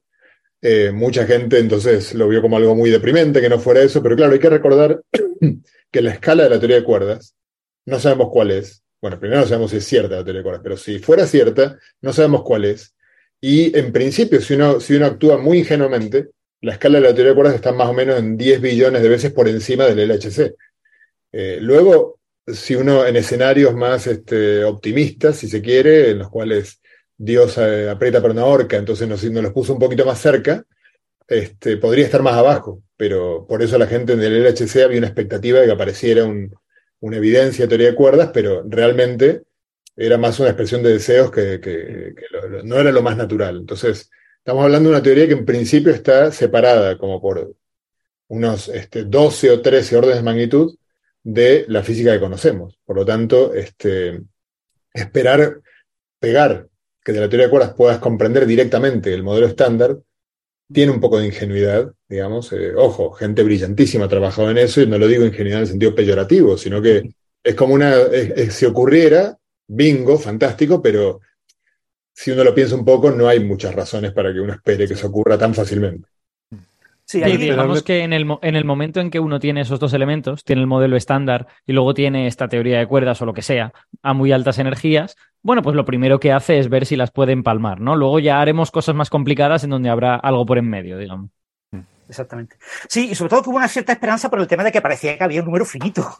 O sea, fijaros mm. lo que significa. Eh, eh, sobre 84 se pensaban que había como 10.000 variedades de calabillao. Yo pongo a 10.000 físicos teóricos como José a trabajar cada uno en una distinta. Y, y, alguno dará con la correcta. Alguno dará con la correcta y recibe el premio Nobel, ¿no? después, a finales de los 80, vino la mirror symmetry, eh, una simetría entre variedades de calabillao. Había varias variedades de calabillao que eran equivalentes entre sí porque la física a baja energía era la misma. Con lo que se reducía incluso ese número. ¿no? Entonces, claro, el problema es que mm, lo que guía, el, trabajo es muy difícil a mano, ¿eh? ¿Eh? es extremadamente difícil porque son ecuaciones muy complicadas, las ecuaciones las parciales que hay que resolver para obtener una Calabi Yau eh, siguiendo el trabajo de Yau. Pero eh, si hubiera alguna mm, intuición física que nos guiara, que nos metiera unas simetrías en esas ecuaciones, que redujeran la complejidad de las ecuaciones a una cosa tratable, pues ese genio que llegara a esa intuición, pues acabaría siendo el ganador y el que obtendría la calabillao, que, bueno, al final observamos que todo no era tan sencillo, que las cosas eran mucho más complicadas en la segunda revolución de la teoría de cuerdas, y al final pues vino todo el tema del landscape y del pantano y todo esto se ha complicado y hoy ya no existe esa esperanza. Pero sí es verdad que hay gente que está aplicando inteligencia artificial para obtener sistemáticamente variedades de calabillao claramente diferenciadas unas de otras, para utilizan la inteligencia artificial, eh, con objeto de ver si alguna eh, acaba pareciéndose mucho al modelo estándar. Hay muchas que se parecen mucho, pero queremos obtener una que sea la, eh, que dé lugar al modelo estándar e intentar estudiarla para ver qué cosas la hacen especial y única. Bueno, si les parece, yo les propongo ir terminando aquí para que no se nos alargue mucho y no sea tiempo de hablar del otro tema y si queremos pues lo podemos retomar eh, en un próximo episodio, ¿no? Seguramente Gastón a lo mejor también estaría encantado de poder participar en, esta tertulia. Y, y podemos... Déjame decir una última cosa muy divertida de Calabi que, leí por ahí, una, una, historia que una vez le llegó una... una, una bueno, en Estados Unidos se suele pagar con cheques, como este, cosas incluso de muy poco valor, y le llegó una, algo que tenía que pagar que valía 3,14 dólares, y en el cheque puso pi, y lo envió. Y, y luego se cobró, pero cuando le llegó eh, en Estados Unidos, no sé si lo siguen haciendo, pero te mandan a fin de mes la, como la foto, el escaneo de los cheques que tú pagaste, y hubo un empleado del banco que, que, que tachó y puso 3,14, pero puso pi en el cheque. Nada. Qué bueno. Qué bueno, sí. Bueno, pues vamos a pasar entonces a un último tema que es sobre una cosa muy bonita que es la simetría CPT. Eh, nos envió eh, Alberto, creo que tú nos dejas ya, ¿no? Eh, sí, efectivamente. Yo me, yo me tengo que despedir, que me reclaman otras actividades. Perfecto. Pues, pues, nada, gracias Alberto por haber estado y hasta la próxima. Nada, un, placer. Chao, chao. Héctor, yo es que me voy a tener que ir en 14 minutos, o sea que no sé si, si quieres damos el, o si quieres pasamos a señales de los oyentes y dejamos este tema para cuando venga Gastón. Vale, venga. Y no, y José, que fue el que propuso el tema este del teorema CPT, pues lo dejamos para un próximo episodio, venga. es que yo creo que es imposible contarlo sin hablar un poquito del teorema CPT, el teorema spin estadístico. Sí. Eh, es un trabajo, es un preprint, salió hoy, eh, hoy o ayer, no me acuerdo, ayer, este, por lo tanto, en principio todavía no está publicado, eh, pero bueno, uno de los autores, Luis Álvarez Gómez, un físico teórico de altos quilates, este, y, otra gente que viene trabajando mucho en esto. Sí. No sabía que se medían quilates también, la estatura de los físicos teóricos. Muy bien. Pues vamos a ver qué tenemos en el chat.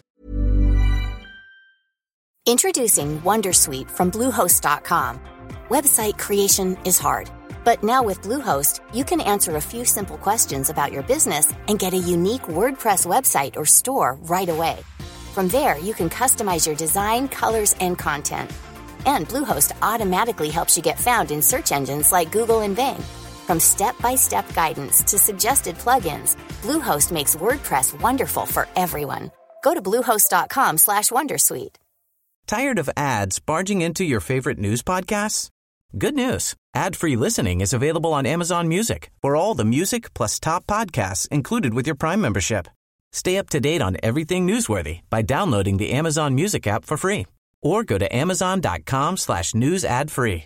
That's amazon.com slash news ad free to catch up on the latest episodes without the ads. Veo aquí, por ejemplo, que pregunta Lorenzo Escartín cómo se compactifican las seis dimensiones. Mm. José, Francis, ¿quieren...? José, eh, eh, eh, la, idea... Bueno, quizás primero, primero ¿qué son las, dimensiones compactificadas? ¿Qué queremos decir? Quizás deberíamos haber empezado por explicar eso. ¿Qué queremos decir con que hay cuatro dimensiones que son macroscópicas, que son a gran escala, y luego hay otras seis que están compactificadas? ¿Qué queremos decir con eso? Sí, en el lenguaje matemático, que las dimensiones son infinitas, se dice que son no compactas. No compactas eh, eh, eh, digamos, simplificando muchísimo, un objeto compacto es un objeto acotado, que tiene eh, que tengo una caja de tamaño finito que lo contiene ese objeto. Sí, que es posible elegir coordenadas en las cuales, para describir ese espacio, que recorran un rango finito. Exactamente. Por ejemplo, el plano no que, se puede. Que si tiene un tamaño fijado, eh, el objeto tiene un tamaño abstracto, vamos a llamarle tamaño 1. Yo puedo multiplicar ese tamaño 1 por el tamaño que yo quiera y hacer el objeto tan pequeño como yo quiera. Esto es un escalado, hago el objeto tan pequeño como yo quiera y puedo decir, claro, en física los objetos más pequeños tienen una escala de energía mayor y así puedo eh, plantearme que esos objetos eh, solo sean observables cuando haya procesos de muy alta energía. Entonces, las dimensiones no compactas son dimensiones perdón, en las que eso no puedo, no puedo hacerlo y por lo tanto son dimensiones, entre comillas, virtualmente infinitas. Obviamente el universo es finito, pero, o no, pero el universo observable es finito.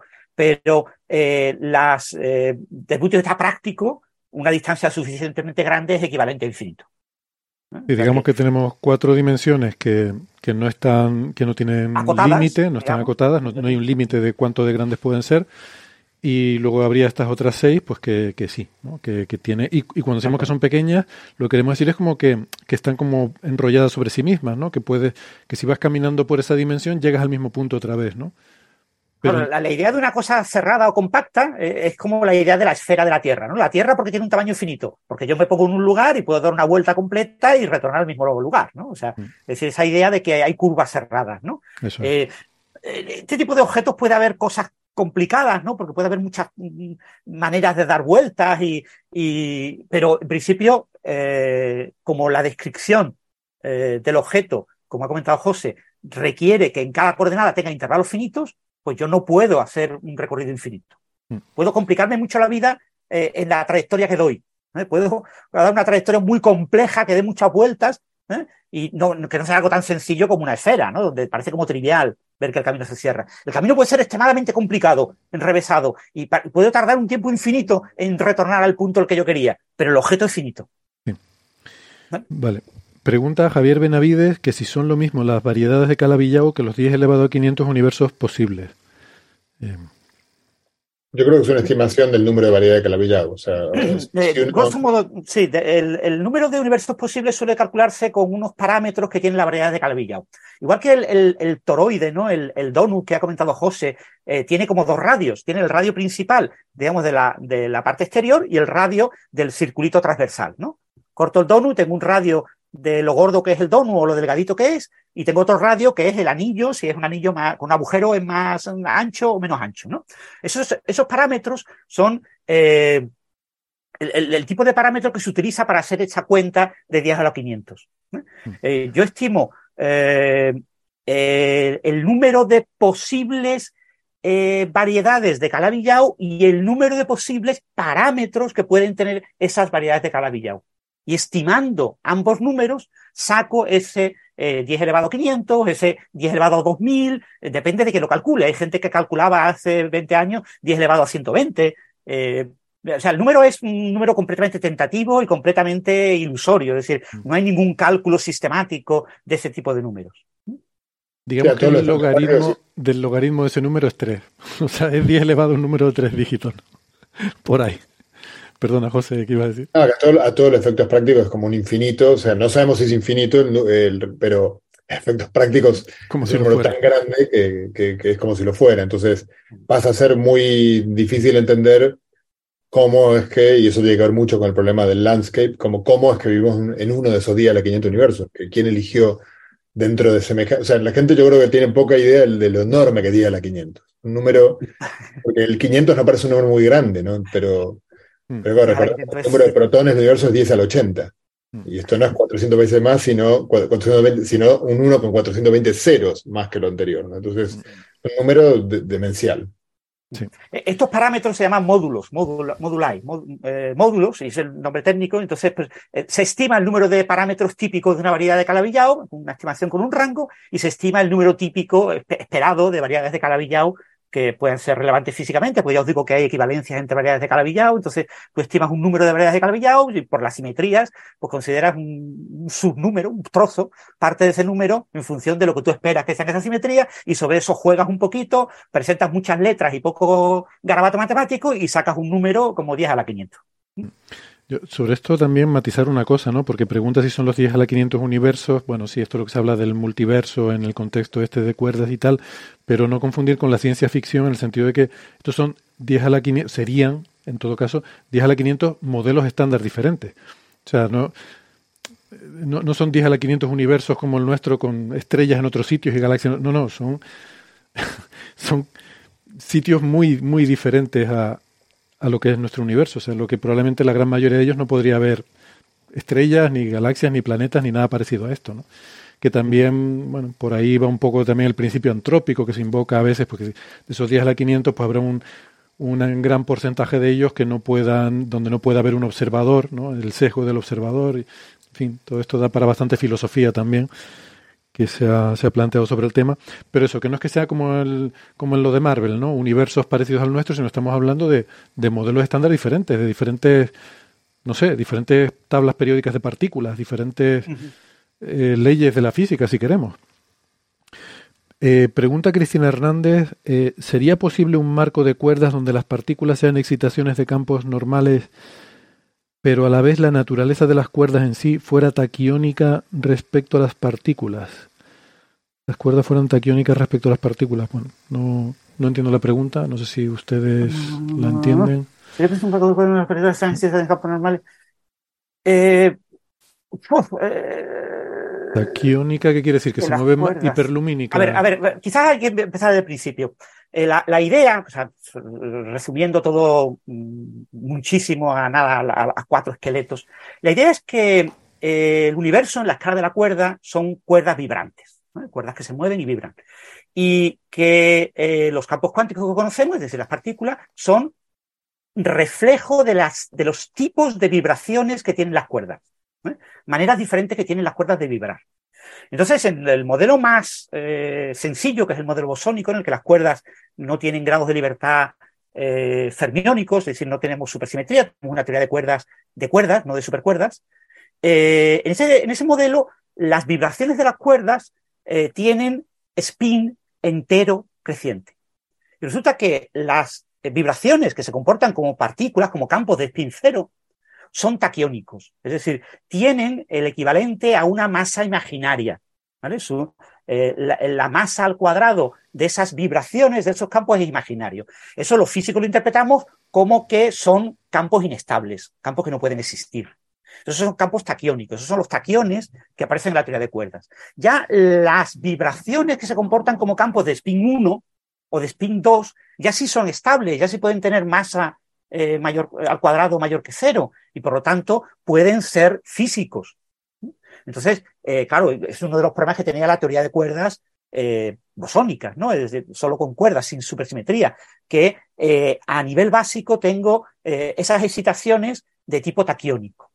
es decir, que no es como si la cuerda fuera taquiónica, no es taquiónica la cuerda, sino que la cuerda tiene, digamos, vibraciones y en ese espectro de vibraciones, las vibraciones fundamentales, las de menor energía, las más básicas, eh, son eh, vibraciones que se comportan como campos eh, taquiónicos. Y por lo tanto, no son físicos y me los tengo que cargar. Entonces hay mecanismos para cargarme, para eliminar esas vibraciones. Una de las opciones más bellas es añadir supersimetría, paso a supercuerda y automáticamente se me eliminan ese tipo de componentes taquiónicas. ¿no? Eh, pero eso, que no se confunda, Cristina, que no podemos decir que las cuerdas sean taquiónicas. ¿vale? Y no podemos decir que las cuerdas bosónicas son taquiónicas y las supercuerdas las que tienen, ya no son taquiónicas. No, no. Eh, la, las supercuerdas tienen excitaciones, pero esas excitaciones de spin cero ya no son eh, taquiones. ¿No, José? ¿Tú cómo lo explicarías? Sí, sí, super, con las supercuerdas elimina ese problema. O sea, la, la, la, cuerda, la supercuerda, que es la única poten con potencialidad en principio de escribir la realidad física, no es taquiónica ni tiene modos taquiónicos. Bueno, y si quieren por ir terminando, mira, esta me parece interesante, la, la, pregunto yo también, suscribo también esta pregunta. Pregunta Sheila si sería posible que hubiese más campos que los 118 campos cuánticos. Ah, en principio sí, o sea, en principio la, la, idea de la física es que necesitamos que haya más campos, ¿no? De hecho, eh, la teoría de cuerdas hay infinitos campos. O sea, en principio, que... a priori, a priori puede haber hasta infinitos. O sea, de, ¿cuántos campos hay en nuestro universo? Pues lo tenemos que observar, le tenemos que preguntar a la naturaleza. No podemos decir a priori. Lo que tenemos ahora mismo es que hemos observado 118 campos. Por ejemplo, no hemos observado el campo del gravitón. El gravitón serían dos campos, dos componentes, dos polarizaciones, como el fotón. Entonces, en lugar de 118 serían 120. Las personas que confían en la teoría de cuerdas, como la teoría de cuerdas predice el gravitón, creen que el gravitón algún día será observado. O, al menos que es observable y que existe pero no lo hemos observado. Por lo tanto, en la cuenta de 118 no se incluye el gravitón. Para los neutrinos, para los neutrinos en esa cuenta se incluyen eh, seis campos asociados a los neutrinos. Si son de Majorana, serán eh, tres parejas de campos asociados a, cada uno de esos campos que son de partículas que son, entre comillas, idénticas a sus antipartículas. Entonces son dos componentes de calidad, calidad opuesta. Pero en el caso de si fueran neutrinos de Dirac, Solo hemos observado seis campos, que son los que se cuentan en ese número de 118, pero faltan otros seis campos, que serían las componentes quirales de estrógiras, serían eh, eh, neutrinos eh, que no interaccionan débilmente, que serían neutrinos estériles de muy alta masa y que por un mecanismo de balancín serían los responsables de que los neutrinos que observamos tengan una masa muy pequeña comparada con la masa del protón. los otros tendrían una masa enorme, ¿no? Eh, entonces, eh, eh, ese número es de esperar que se modifique. Necesitamos un candidato de partícula de materia oscura. Es decir, si es la acción, pues habrá un nuevo campo asociado a la acción. Pero podría haber todo un, entre comillas, modelo estándar específico de, oscuro, con muchos campos. Muy bien. José. Pues yo, creo que José está con, ganas de irse, ¿no? bueno, con ganas no, con No, me, tengo que ir, pero me tengo que ir, pero no, sí, evidentemente lo, lo último que dijo Francia es muy importante, o sea, la materia oscura tenemos, podríamos hasta decir que tenemos evidencias experimentales de que hay más campos cuánticos. Por supuesto que hay una conjetura que, que, la materia oscura está hecha de campos cuánticos, pero ¿de qué va a estar hecho? O sea, no tenemos... Eh, una vez que uno entiende bien la mecánica cuántica y la teoría cuántica de campos, es como, te das cuenta que es con, la consistencia que tiene eh, antes no apreciabas que las teorías previas no tenían esa consistencia y de repente te das cuenta que no puedes poner otra cosa si quieres que la teoría sea coherente con los principios elementales de la física.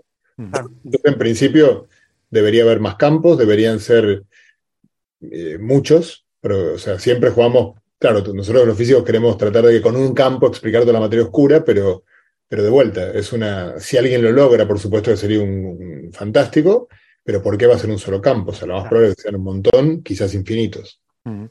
Y como pregunta alguien, pues si no habrá una realidad más simple, ¿no? Es posible y eso es lo que siempre busca la física, a lo mejor es decir, bueno, quizás hay algo más, más simple de lo cual emerge toda esta complejidad, ¿no? Siempre las teorías se nos van complicando hasta que damos con algo más simple, ¿no? Llegamos, pero luego esa simpleza según vamos avanzando y observando más cosas se va complicando otra vez. En fin, la tabla periódica de la química, por ejemplo, vimos que provenía de cosas muy simples que eran protones, neutrones y electrones combinados, pero luego, a su vez, esa tabla de, los, de las partículas. La, la tabla periódica de la química solo depende de los electrones, y de la carga del núcleo. ¿vale? Los neutrones son irrelevantes. Sí, sí. Pero quiero decir que los átomos. La, tabla de física de las partículas elementales es más sencilla que la tabla de, sí. de, de, las, eh, de, la tabla periódica. sí, lo que quiero decir es que la, química eh, dependía de átomos, ¿no? que eran eh, entidades hechas solamente con tres partículas, ¿no? Y, la física era maravillosa. Luego fuimos descubriendo más y esta tabla periódica de las partículas pues se nos ha hecho ahora muy grande y quién sabe, quizás hay alguna, algún día encontremos una, ah, claro, por eso salen tantas partículas porque en realidad hay algo más simple que, bueno, no sé. Muy grande, no, o sea, yo no creo que sea tan grande, de verdad. O sea, lo que se pasa es que si uno quiere la teoría de cuerdas te promete una tabla periódica de una sola con una sola entrada, que es la cuerda. Eh, sí, pero tiene una sola entrada y luego 10 a la 500 eh, Entonces, era, es un, termina siendo más numeroso. Un pequeño un pequeño problemita, solo 10 a la 500.